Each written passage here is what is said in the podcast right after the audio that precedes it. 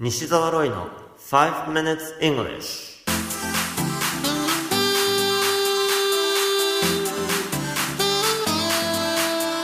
Good morning everyone.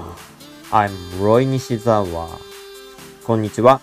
イングリッシュドクターの西澤ロイです。5 minutes English このコーナーは朝の5分間で気楽にそして楽しく英語に触れてみようというコーナーです。This is the second time I'm gonna speak both in English and Japanese 今回が2回目の試みとなりますが英語と日本語のバイリンガルでお届けしてみたいと思います。Today I have some interesting news from India.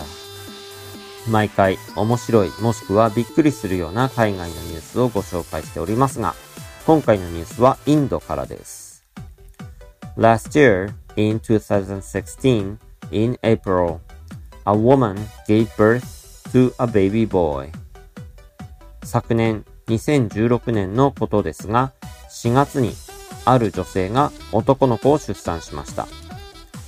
You may wonder what's so interesting about an Indian woman having a baby. Well, the age of that woman. インド人の女性が子供を産むことの何がそんなに面白いのかとおそらく思うでしょう。その女性の年齢が問題なんです。She doesn't know exactly how old she is because she doesn't have a birth certificate. Which sounds a little strange, isn't it? 彼女は出生証明書がないために自分の年齢が正確にはわからないそうなんです。いつの時代だよと思われるかもしれません。Her age is about 70. 約70歳とのことです。Can you believe that a woman can have a baby at the age of 70? 70歳で出産って信じられますか This is India. According to the news article, this is not the first case in this country.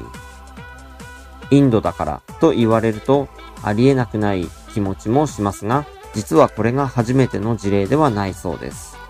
In 2008, a 72-year-old woman gave birth to twins. Wow.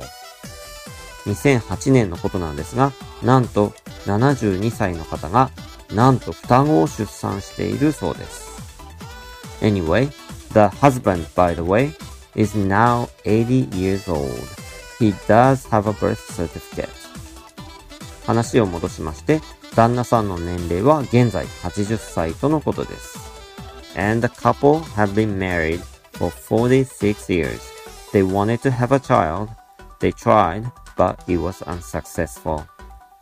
この夫婦は結婚して46年になりますが、どうしても子供ができなかったそうです。And they just don't give up.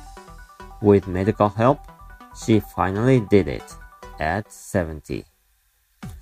諦めないのもすごいと思いますが、不妊治療などの結果、最終的に約70歳で出産したのです。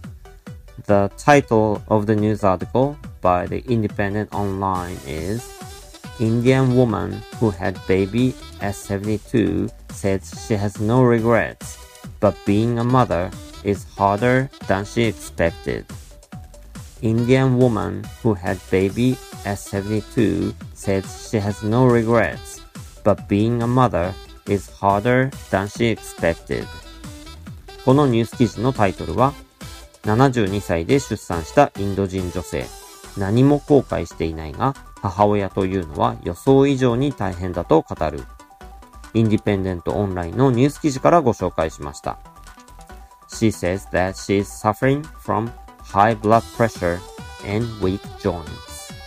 具体的にはですね、高血圧の持病があったり、あとは子供を抱っこすると関節が痛むんでしょうね。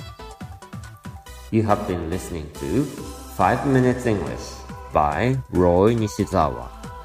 お届けしましたのは English Doctor 西澤ロイでした。Thanks a lot for listening. それではまた来週お会いしましょう。See you next week. Bye bye!